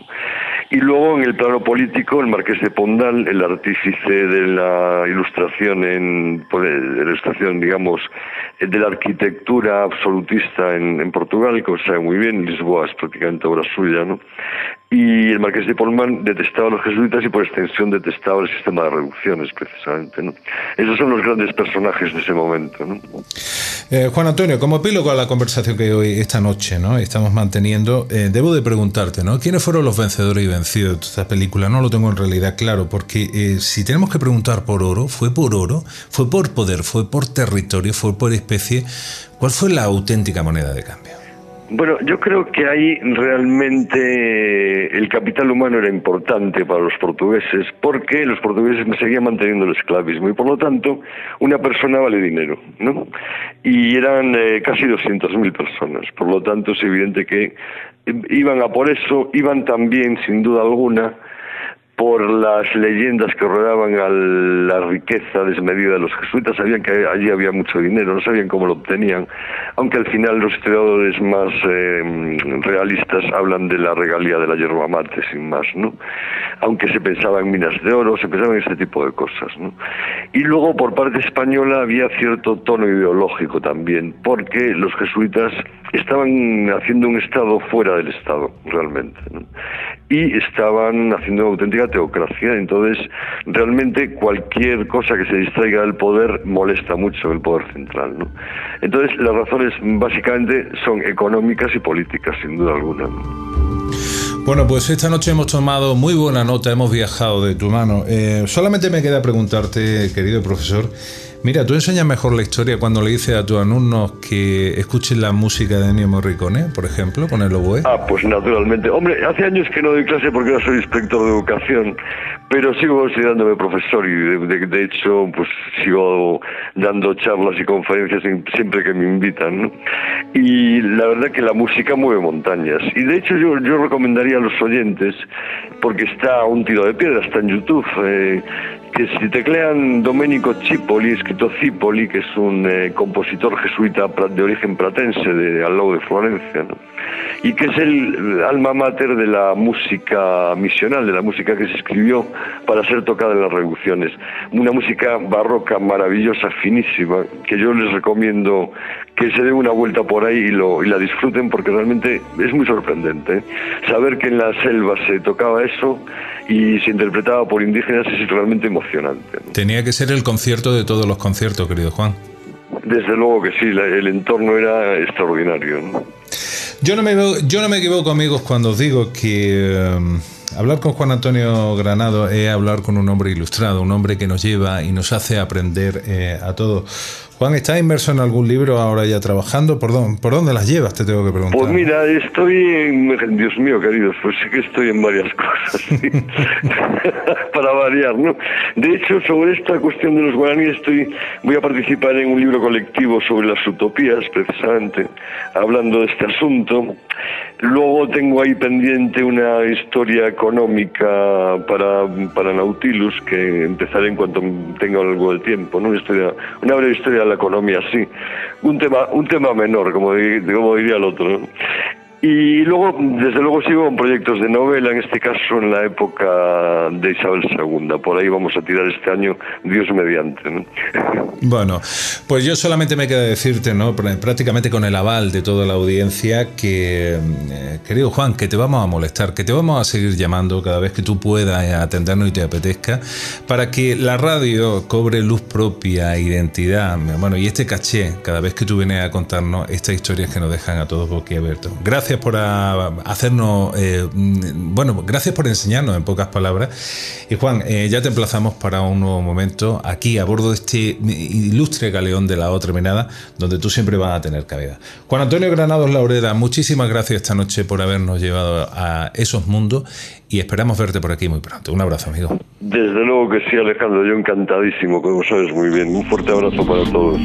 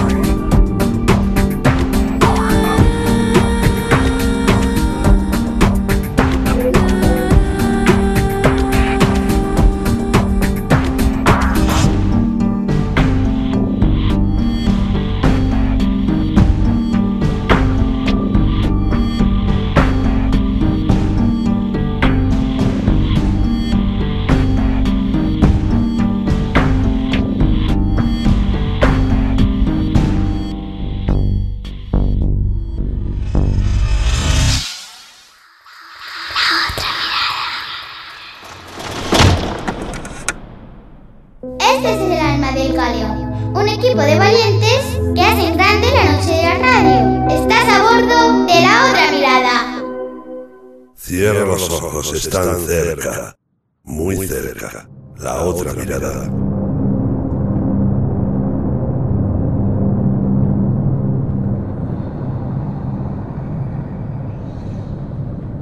Estás en la sintonía del galeón de la otra mirada con Alejandro Sánchez del Olmo.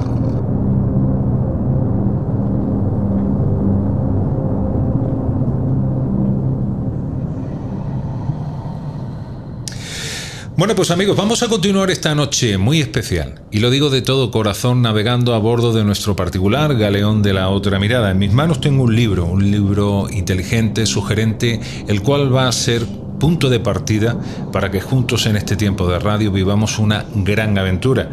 El libro lleva por título Mientras haya luz, tragedia en el Nanga Parbat lo escribe un hombre llamado Eduard Salén, eh, que es sin duda alguna uno de los grandes alpinistas que tenemos en nuestro país. Como bien recordáis, han sido muchos los grandes nombres que han pasado por la otra mirada. Eduardo Martínez de Pisón, el mismo Sebastián Álvaro, Gregorio Ariz, Juan José Sebastián, Sebastián. Y esta noche, como no podía ser de otra manera, tengo el placer de saludar desde la ciudad condal a Eduard Salet. Querido Eduard, buenas noches y bienvenido a la otra mirada, amigo. Hola, buenas noches. ¿Qué tal? Pues estamos eh, absolutamente encantados de compartir este tiempo de radio contigo para adentrarnos de tu mano en un gran 8000. La montaña, como siempre, ha formado parte de ese espíritu aventurero con el que compartimos, si me lo permite, de alguna manera la esencia con la que hacemos radio en la otra mirada. Mientras haya luz es una historia luminosa y al mismo tiempo eh, terrible de la vivencia que viviste allá por el año 1997. Antes de pasar a preguntarte, con tu permiso, a mí me gustaría leer una, breve reseña eh, que bien nos pone en situación. Y leo textualmente. No ha pasado mucho tiempo cuando vuelvo a despertar. Estoy temblando. Me di cuenta de que estoy oprimiendo gran parte de mi cuerpo contra las gélidas y troceadas paredes de mi estratégico habitáculo. Ahora solo faltaba esto. Me digo, me digo entre sorprendido, abrumado y atemorizado. Miro al oeste, lejos. No puede ser. Estamos perdidos. Unas potentes eh, luminarias en forma de ráfagas estallan a uno y otro lado. Bombas de guerra. ¿Qué hostias pasa? Allí está Afganistán, al fondo empiezan otra vez. Ya vuelven a estar en conflicto. Mientras contemplo el espeluznante campo de batalla, continúo balanceándome para intentar quitarme el frío. Eduardo, estremecerán estas palabras. Eh, mientras haya luz, Eduardo, ¿por qué escribes un libro eh, contando pormenorizadamente eh, esta gran aventura que viviste en carnes propias? Claro, no sé, me salió solo esto un, poco, ¿no?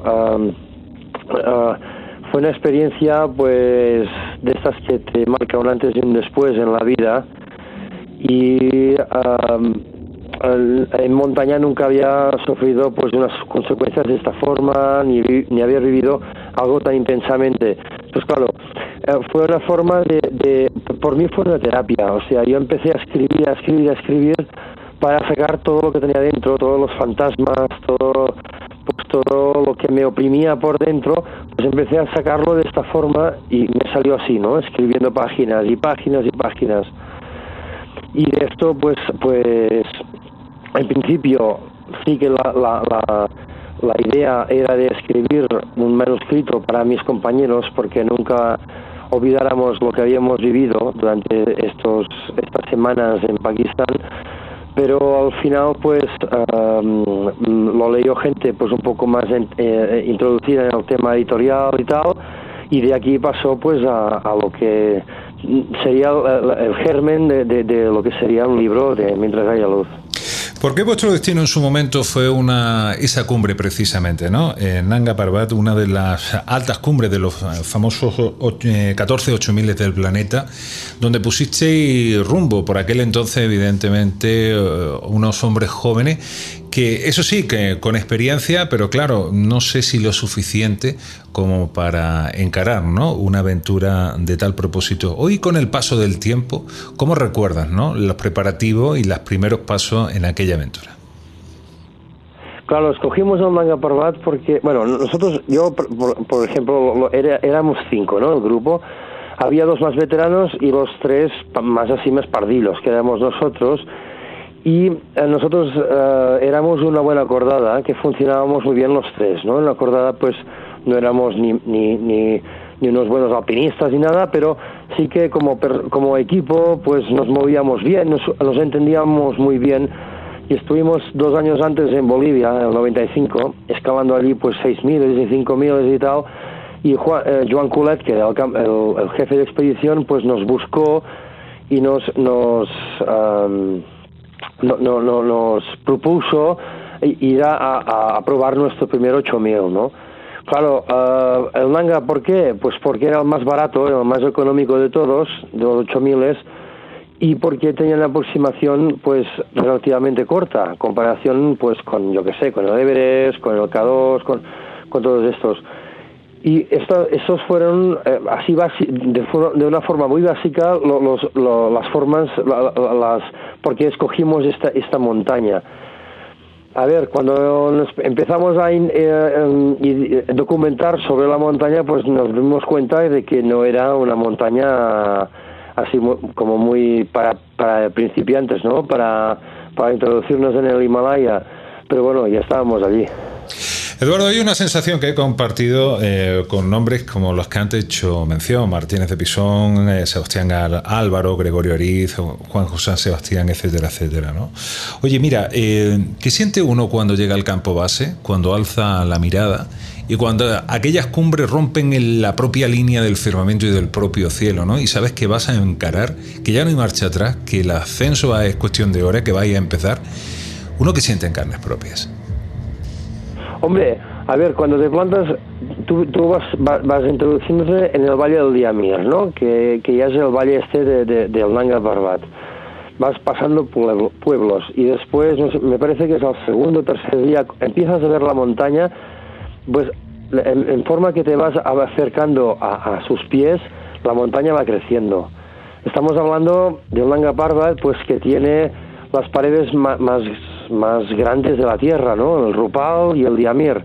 El Rupal, pues es la más grande, con 4.500, y el Diamir son con 4.000 metros de, desnivel del campo base hasta la cubre, pues es, es una pared muy alta. Claro, ¿qué pasa? Cuando te llegas allí, pues te vas haciendo pequeño, porque eh, nosotros no, no, no variamos de forma, ¿no? Somos iguales que en el Pirineo, en los Alpes pero te llegas a un, a un sitio que las dimensiones de la pared pues mm, cuadruplican la, pared más grande que habías hecho en, los Pirineos, por ejemplo, ¿no? Como Viñamao. Y, hostia, aquí eran mil metros y allí son cuatro mil. Y esto lo que hace es que te vas poniendo, pues, vas cogiendo respeto a la montaña mucho, mucho más del que tenías ya y, pues vas teniendo en cuenta que, que, son palabras mayores, ¿no? Que, esto no es un juego. Esta noche estamos haciendo una crónica, una crónica de una gran aventura a través de un libro publicado por editorial Desnivel y cuyo título hacemos referencia, Mientras haya luz, tragedia en Manga Parbat. Esta noche no solamente nos acompaña parte de aquella mítica expedición, sino también evidentemente el hombre que ha plasmado el libro, Eduard eh, Salent. Eduard, leo textualmente unas palabras del gran ampelista italiano eh, Messner, ¿no? Dice textualmente, a consecuencia de la permanencia en la el cuerpo humano llega a menudo a un estado de lucidez indolora y se vuelve ingrávido.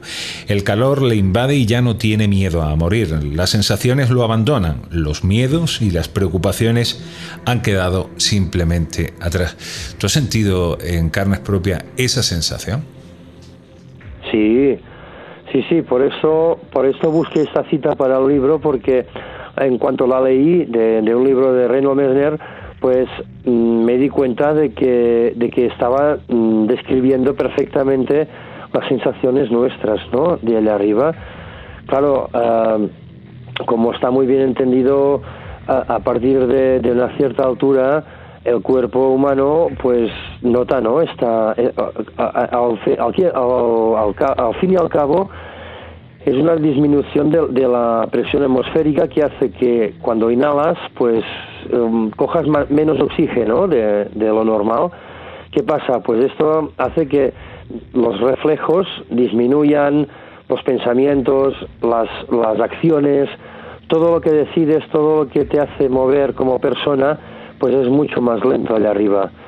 Pues ¿qué pasa? Que esto lleva a que el cuerpo, supongo que como forma de, de autodefensa lo que hace pues es uh, actuar un poco como un robot, ¿no? Un, robot, y, uh, si me permitís la, la, expresión, un robot un poco colocado, ¿no? O sea, esta sensación de como un calorcillo que te da pues eh, no ser plenamente consciente de lo que está sucediendo al 100%. Esto a partir de los 7.000 metros, estamos hablando. A partir de los 7.000 metros. En aquel, a partir de esos momentos, ¿tenéis que utilizar bombonas de oxígeno para continuar eh, el viaje? ¿Cómo era la manera de estar precavido? ¿no? Porque también hemos escuchado muchas veces eso de la famosa somnolencia eh, que precede muchas veces al desvanecimiento o incluso en los peores casos a, a la muerte. ¿Cómo estar precavido cuando uno empieza a perder la lucidez? A ver, nosotros, ah, nosotros somos, somos, no sé, tenemos, mm, creemos, no, no creemos, mejor dicho, no creemos en, en, el doping, ¿no? Tampoco, eh, por eso el oxígeno artificial es como una forma de autoengañarte a ti mismo y conseguir una, altura que no es real, porque está, está ya sabido que las bombonas de oxígeno lo que hacen es, es rebajarte 2.000 metros la, altura en que tú estás. O sea que si tú estás a 8.000, tu, tu cuerpo está a 6.000. Después esto no es real, ¿no? Tus sensaciones no son reales. Nosotros ya partimos de, de esta mm, forma de pensar, ¿no? Que supongo que es, es, lícita como cualquier otra. Y no llevamos oxígeno. Porque, pues, lo que, lo que queríamos era vivir experimentando lo que es estar en, en esas alturas extremas. No, no, es lo mismo que el Everest porque aún son 700 metros más que, que el Nanga, pero bueno, es otro tipo de montaña, ¿no? Es una montaña mucho más vertical, mucho más técnica que el Everest. Es una montaña pues más, más salvaje, más para, para nosotros más auténtica.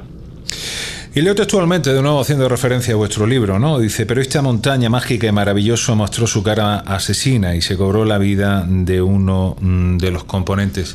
Eduardo, ¿en qué momento se estropea, se, estropea el asunto? Porque el título del libro hace referencia, eh, ya me lo comentaban, ¿no? Fuera de micrófono, en el que vosotros culmináis un poco la ascensión, estando prácticamente ya la noche. Yo ya no sé si eso fue uno de los, de los errores cometidos, ¿no? ¿Cuál fue la consecución ¿no? para que ocurriera en pocas palabras lo inevitable?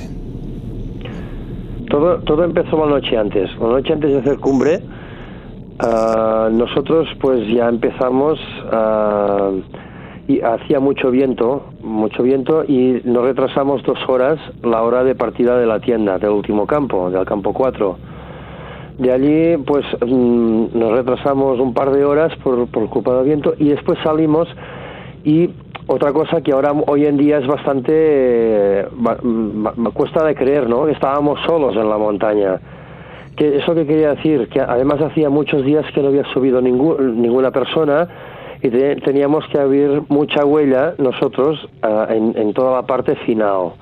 Nos encontramos con nieve, nieve muy profunda, esto que hacía pues agotarnos aún más, ¿no? Aparte de la altura que estábamos, que era nuestra primera vez, y todo.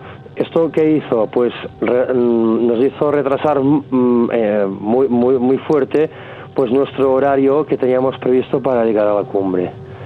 Llegamos a la cumbre a, las nueve y media de la noche, después de 18 horas de estar abriendo huella del, último campo hasta, hasta la cumbre. Perdona, Eduard, perdona, Eduard, que te hago un inciso. ¿Qué es abrir huella para que todos lo entendamos de una manera correcta? ¿no?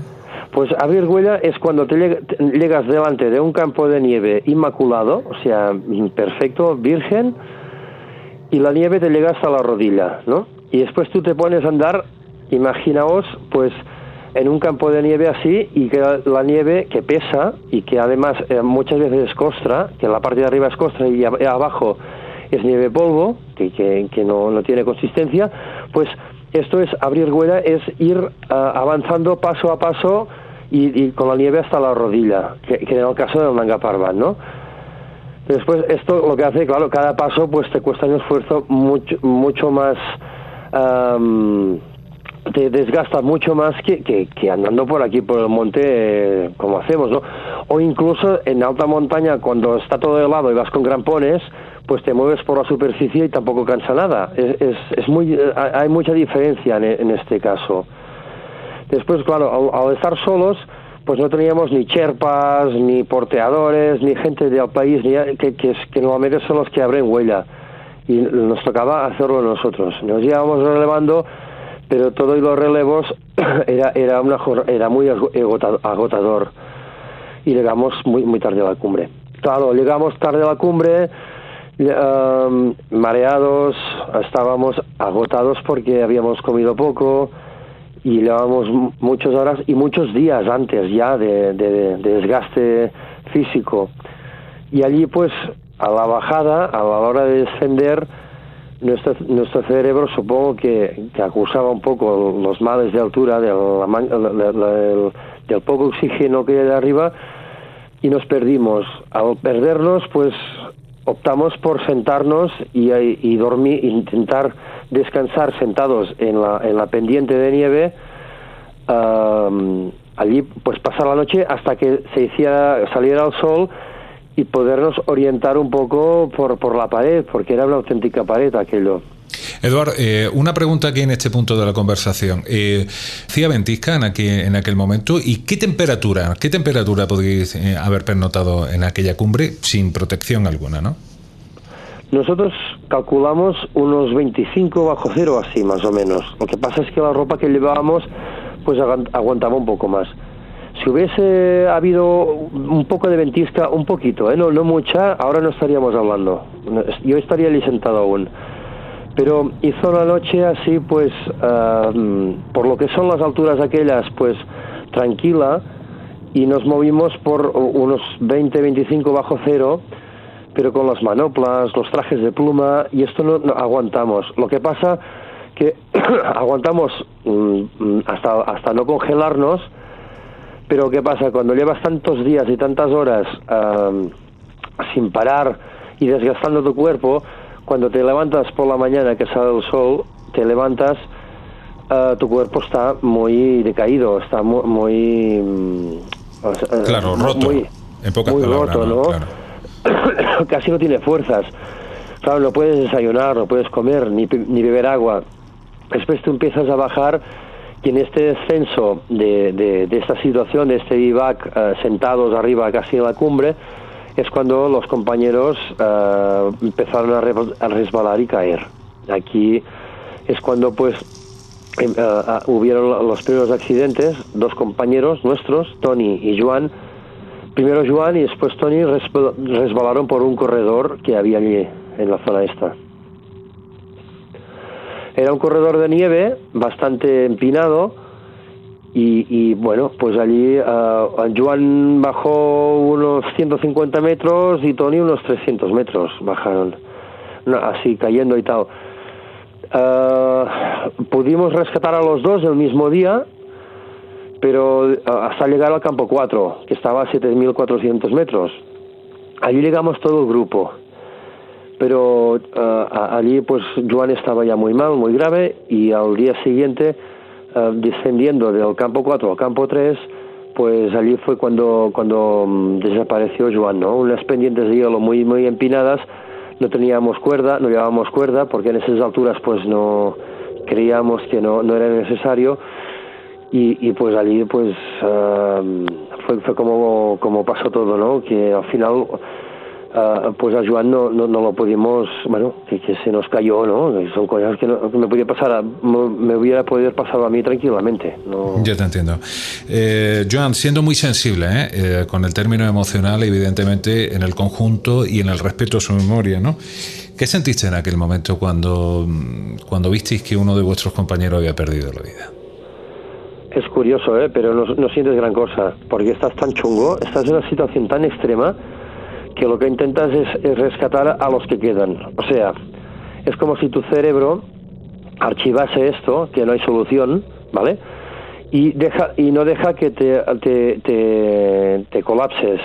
Porque aquí, tal como estoy ahora aquí o en el Pirineo, aquí una situación de estas te colapsa y te, y te puedes quedar ahí sentado que no sabes qué hacer.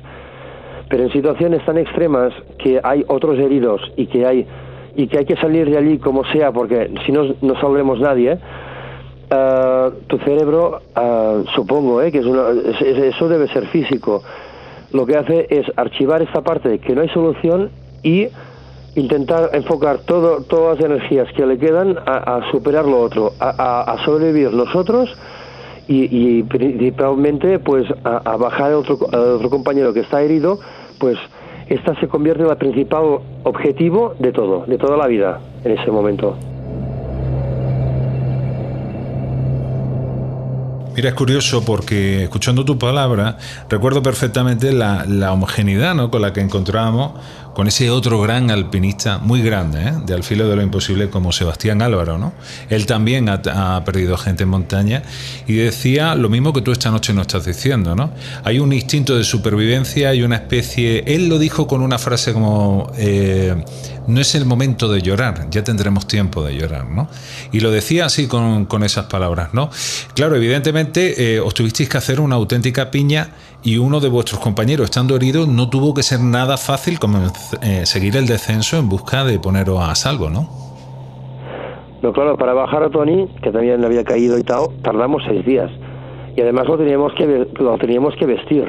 A, cada mañana por la mañana pues nos levantábamos y no se dejaba vestir. Él, quería quedarse allí porque estaba agotado, había, recibido, eh, había recibido en la cabeza y tal un shock y no quería bajar. Pues claro, nosotros teníamos que poner los pantalones, las botas, los grampones, eso en contra de su voluntad.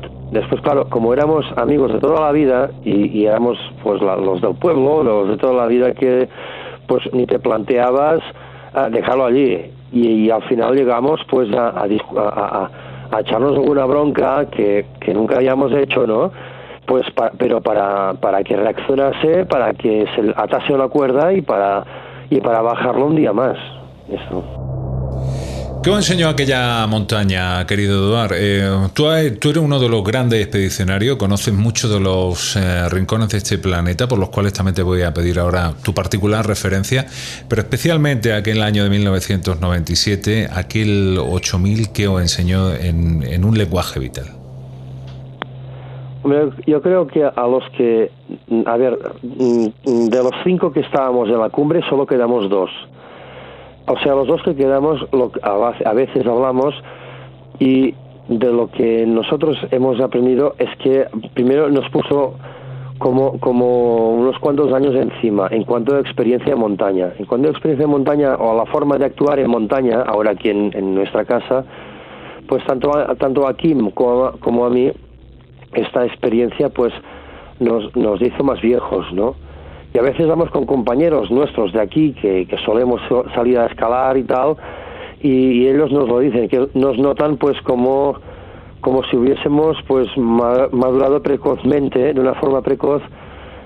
Supongo que, que llega, cuando ves la muerte tan tan cerca y cada día durante tantos días o sea eh, eh, eh, eso te cambia la vida. Una vez o, sea una, una cosa es que tú yo, yo aquí por ejemplo en mi casa he tenido algún, algún sac, alguna caída en escalada, cosas de estas que en un momento dado ves que, hostia, que, que a lo mejor no sales esta, ¿no? Pero es muy rápido. Pero cuando son tantos días seguidos, uh, tu mente cambia y tu, y tu forma de ver las cosas, sobre todo en montaña y en la vida en general, pero en montaña lo ves diferente. O sea que, que si tú, eh, eh, yo supongo que el cuerpo aprende, aprende y el cerebro aprende y, y, se anticipa un poco a los peligros que pueden que puedan pasar, ¿no? O que, o que pueda y vislumbrar así de decir, ostras, esto no lo veo claro, pues es un poco la experiencia que sacamos de todo aquello. Ya. Eduardo, en términos muy personales, ¿tú le has perdido miedo al concepto de la propia muerte?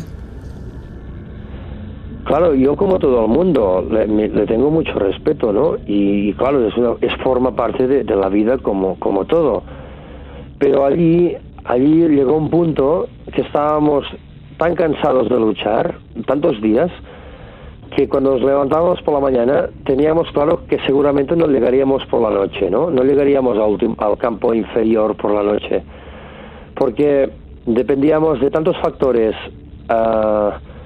Uh, que podían fallar, ¿no? una cuerda que, que, que, podía haberse roto, un nudo mal hecho, claro, era todo muy vertical en el manga. Después, ¿qué pasa? Son tantas horas que tú estás plenamente consciente de que puede ser el último momento, que, que claro, llega un punto, pues que, sinceramente, ¿eh? allí llega un punto que te da igual. O sea, lo, único que intentas es luchar hasta, hasta que puedas, ¿no? Hasta, hasta, hasta, hasta que algo falle, ¿no? Era la sensación esta, de hasta que algo falle.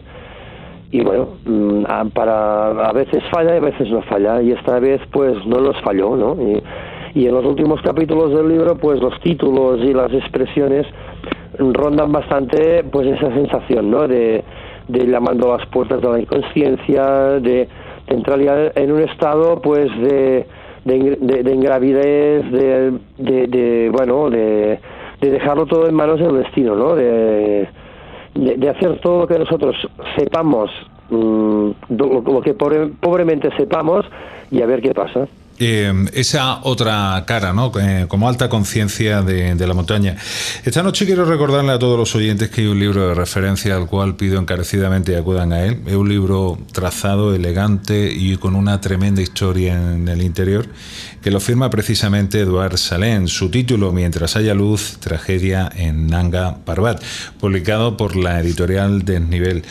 Eh, mira, Eduardo, ya como sumada toda su realismo, antes lo leía, ¿no? Eh, lejos, aquello eh, fogonazo en forma de bomba en el vecino Afganistán era como una especie crónica, ¿no? De esos mil mundos que caben en una sola historia, ¿no? Mientras que vosotros estabais intentando eh, sobrevivir descendiendo a aquella gran montaña, en la línea del horizonte el mundo rugía bajo el esplendor de la guerra.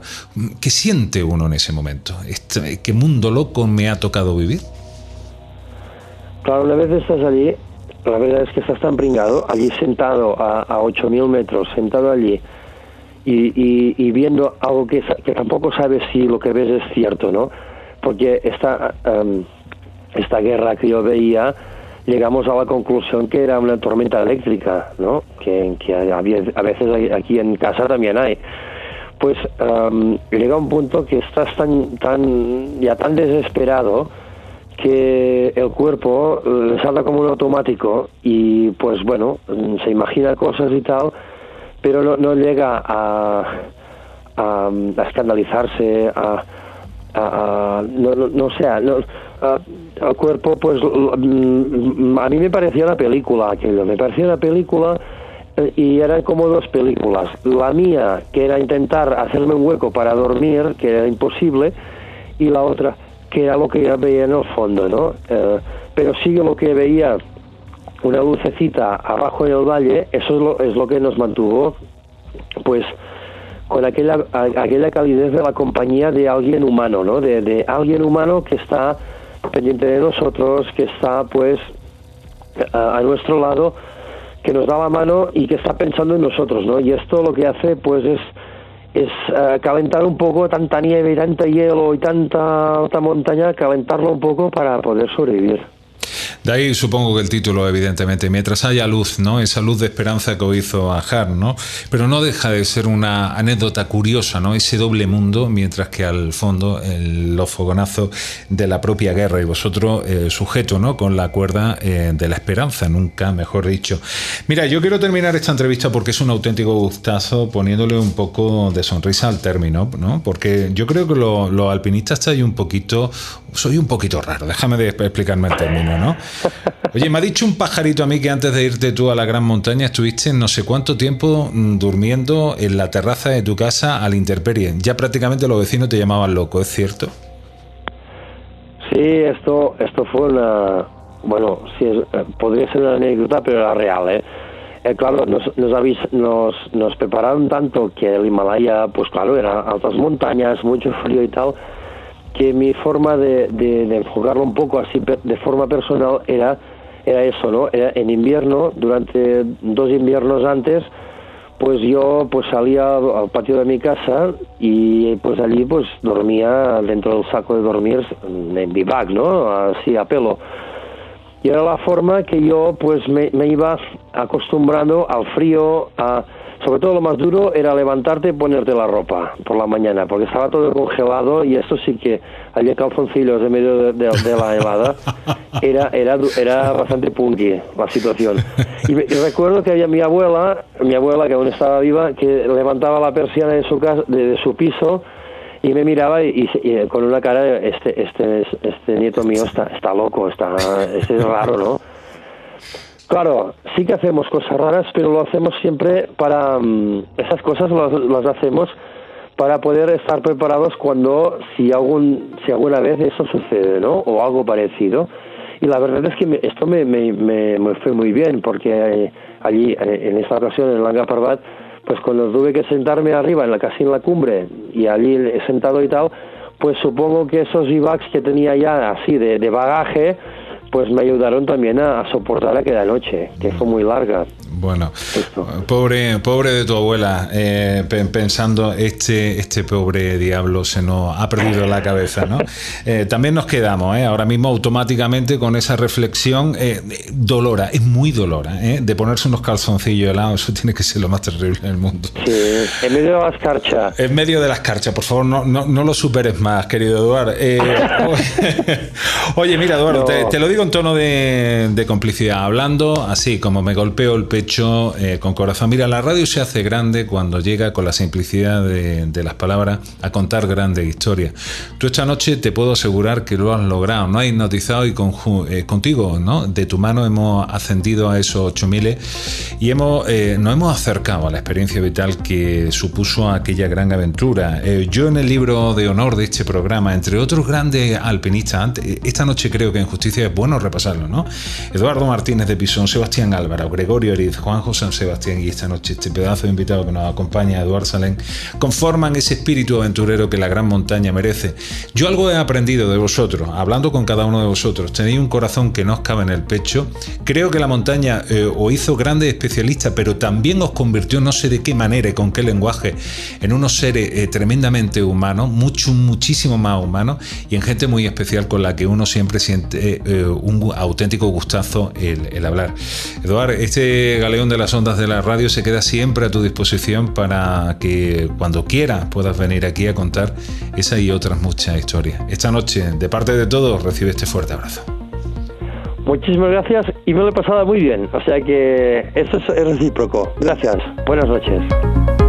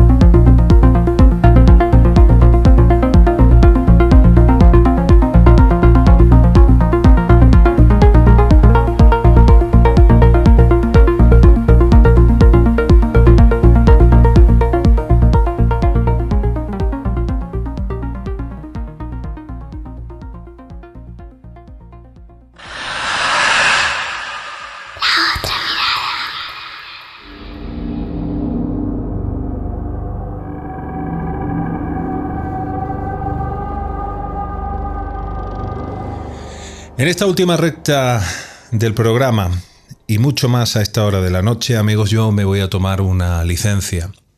Quiero pediros ante todo el máximo silencio posible, porque voy a contaros una historia que no es apta para todos. Para algunos será simplemente una crónica de lo imposible, para otros un interrogante que se pueda quedar suspendido esta noche en el propio ambiente.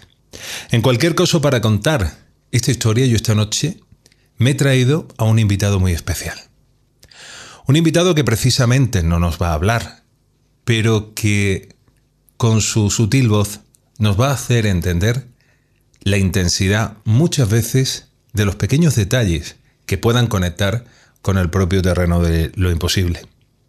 Os estoy hablando de un muñeco, este. Lo tengo ahora mismo justo en mis manos y muy a riesgo de que me tiren de las orejas porque lleva acompañándome durante eh, muchísimos años. Muñeco de mi mujer. Ella colecciona, siendo desde una niña, pues esos mundos que se transforman y que se han visualizado siempre a través de sus muñecos. Los cuida con total mimo. Pero que esta noche quería que uno de ellos precisamente se viniese conmigo aquí al estudio de la otra mirada para contar la historia de Ed y Lorraine Warren, y acerca de esa película que todos conocéis llamado Annabelle. La pregunta con la que esta noche parto es si un objeto puede llegar a estar de alguna manera incomprensible, impregnado por algo, por la trascendencia de ese otro mundo que tantas veces hemos contado, y de alguna manera comunicarse con nosotros. Debo de confesaros que ahora mismo él, este muñeco me está mirando. Esas tantas veces que supongo, al igual que vosotros, un simple muñeco, una muñeca, de esos que hay en todas las casas, nos ha parecido en un instante hablar. Este muñeco tiene una particularidad, siempre me ha encantado, porque el paso del tiempo ha hecho que su tintineo cobre un sentido muy especial. Justo en su espalda esa gran palometa, esa cara de payaso con ojos azules y cuando la giro, fijaros.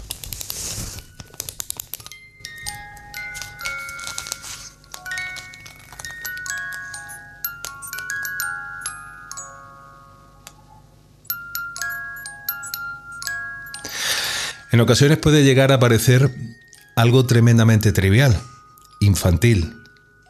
Pero detrás de unos acordes se puede esconder una historia, puede esconderse el alma de un niño. En una ocasión en este programa eso llamó a las puertas. Recuerdo el caso de Irene, una mujer madrileña la cual nos decía que incomprensiblemente ella no creía en ese llamado más allá, no creía en los espíritus, no creía en nada de esto. Pero sin embargo, lo imposible empezó a ocurrir en su casa. Nos contaba la forma en la que de noche veían el espectro de un niño, un niño que se iba apareciendo en la realidad de aquella casa. Y yo esta noche os pregunto, posiblemente ese muñeco llamado Anabel la muñeca pudiera de alguna manera representar a un niño, o lo que es más tremendo, a un propio demonio? Yo voy a alzar esta noche el telón. Vamos a empezar recordando las palabras de Inés, porque quizás, hilando mundos, podamos entender mucho más allá qué fue lo que ocurrió con aquel muñeco. Un muñeco que, por cierto, sigue hoy estando presente en el Museo de los Warren, en Connecticut. Una muñeca que, como esta, sigue mirando esta noche más allá de las ondas de la radio.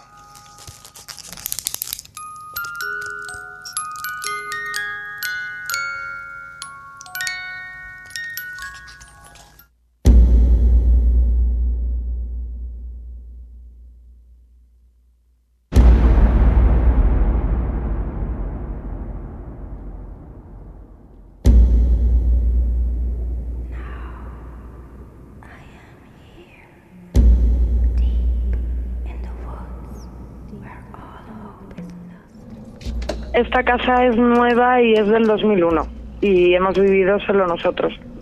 En principio eh, yo notaba como que eh, a lo mejor entraba él en la cocina y yo me ponía a hablar con él y de repente me giraba y decía, pues aquí no está él. O veía como una sombra y pensaba que era algo, me giraba y no veía nada.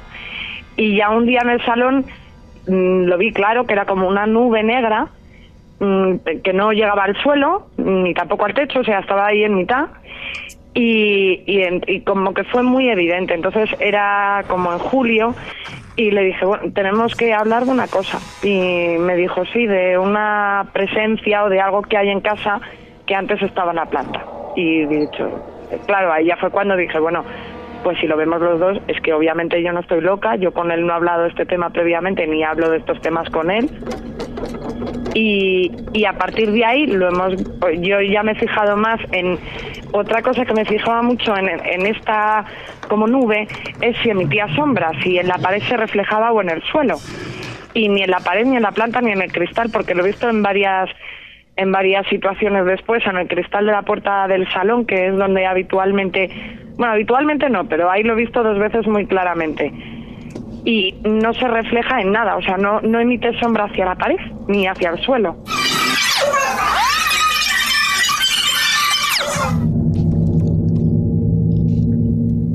Claro, no, no, yo no creo para nada en esto, pero yo es lo que digo que luego se ríen y digo, yo no creo en esto, pero en mi casa hay un fantasma. No sé si se llama fantasma, se llama, es que no sé lo que es. Yo sí que presiento cuando está, tampoco le tengo miedo, no le puedo dar ninguna explicación y ya he buscado miles, que fuese una sombra, que fuese cualquier cosa y ya cuando dos personas, sin haber comentado previamente nada, él me dice es que he visto esto, me quieres hablar de esto, pues la única explicación que le doy es que hay una... Mm,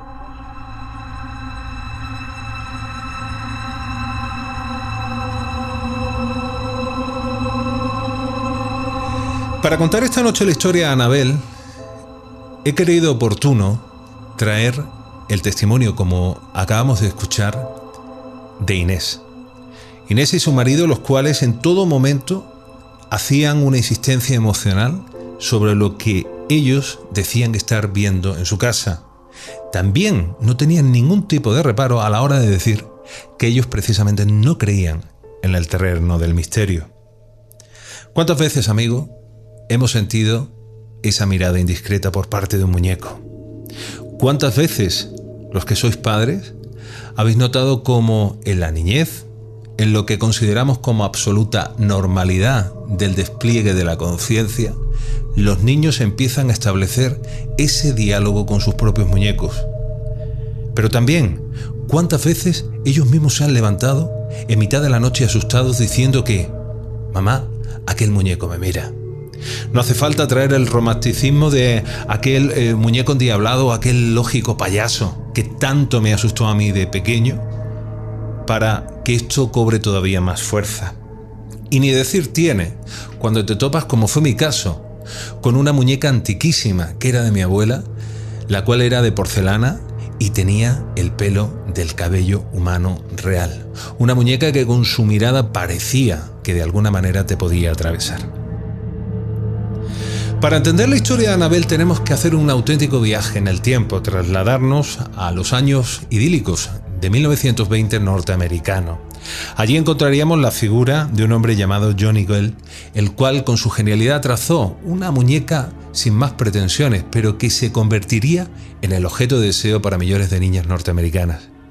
Me estoy refiriendo a una muñeca de trapo con cara redonda y unos grandes ojos y aquella particular nariz triangular, la cual sonreía con aquellos tirabuzones de color rojizo.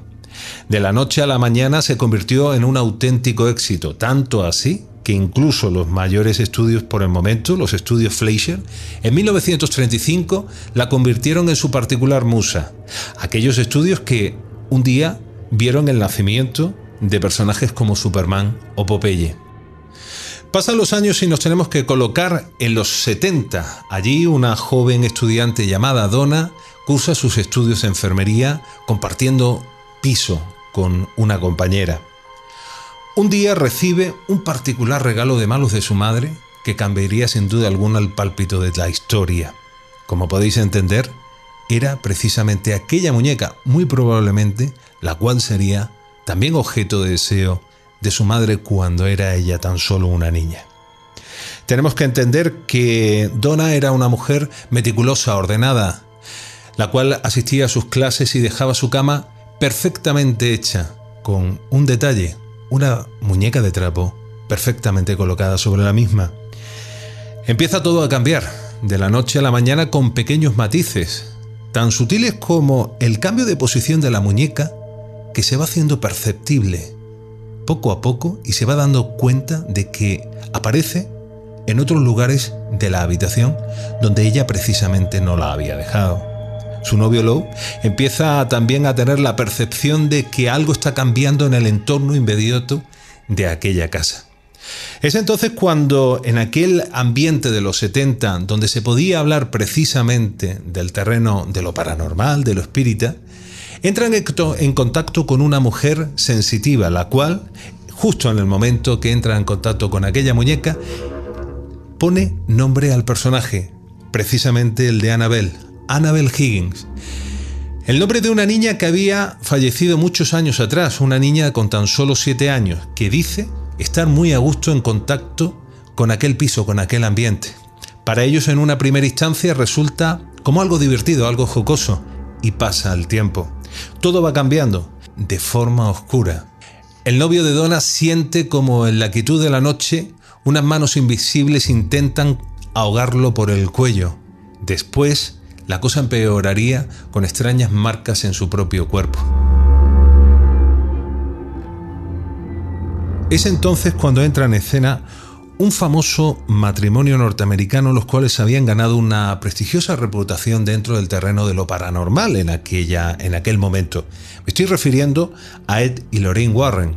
Ellos formarían parte, evidentemente, de todo el lenguaje en otros casos de investigación norteamericana y serían los eh, dueños del famoso Museo de lo Oculto, donde al día de hoy sigue estando la muñeca de Annabel. El fruto de su investigación va mucho más allá de lo que en un principio se había descrito. Ellos llegan a asegurar que más allá de la figura de Annabel Higgins se esconde algo mucho más siniestro, la, la, figura de un ente maligno. Un ente maligno que marca una diferencia, la cual no es precisamente poseer a un muñeco, sino precisamente poseer a la misma dona. Como todas las historias que rodean en la propia vida será una cuestión de percepción o será para algunos un terreno de lo posible y otros de lo imposible. Yo lo que sí tengo claro es que cada vez que yo me acerco a este muñeco siempre he sentido algo muy especial y no es que quiera añadir nada más. Algunos de vosotros estaréis pensando que prácticamente se me va la pinza. Lo que sí tengo claro que de alguna manera este sonido quizás marque una diferencia la diferencia entre dos mundos, entre lo que vemos y lo que no. Amigos, con este sonido esta noche, este galeón os dice hasta la semana que viene. Como siempre ha sido, un placer compartir este tiempo de radio.